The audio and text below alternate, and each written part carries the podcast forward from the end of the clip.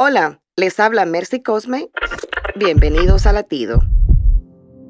La empatía es la disposición emocional para entender la realidad ajena y participar desinteresadamente en ella.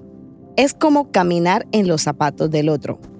Estamos expuestos a los sinsabores de la vida y cuando estos nos bajan el estado de ánimo, siempre sirve estar con alguien que entiende el dolor y el sufrimiento por el que atravesamos. De igual manera, cuando cosechamos éxitos que nos llenan de satisfacción, queremos compartirlo con los demás. Ser empático mejora las relaciones con los demás, así como nuestro propio bienestar. Sé más empático Recuerda que si hoy caminamos en los zapatos de los demás, cuando más lo necesitemos, habrá quien camine en los nuestros. Para escuchar más latidos, visita salvationarmyradio.org.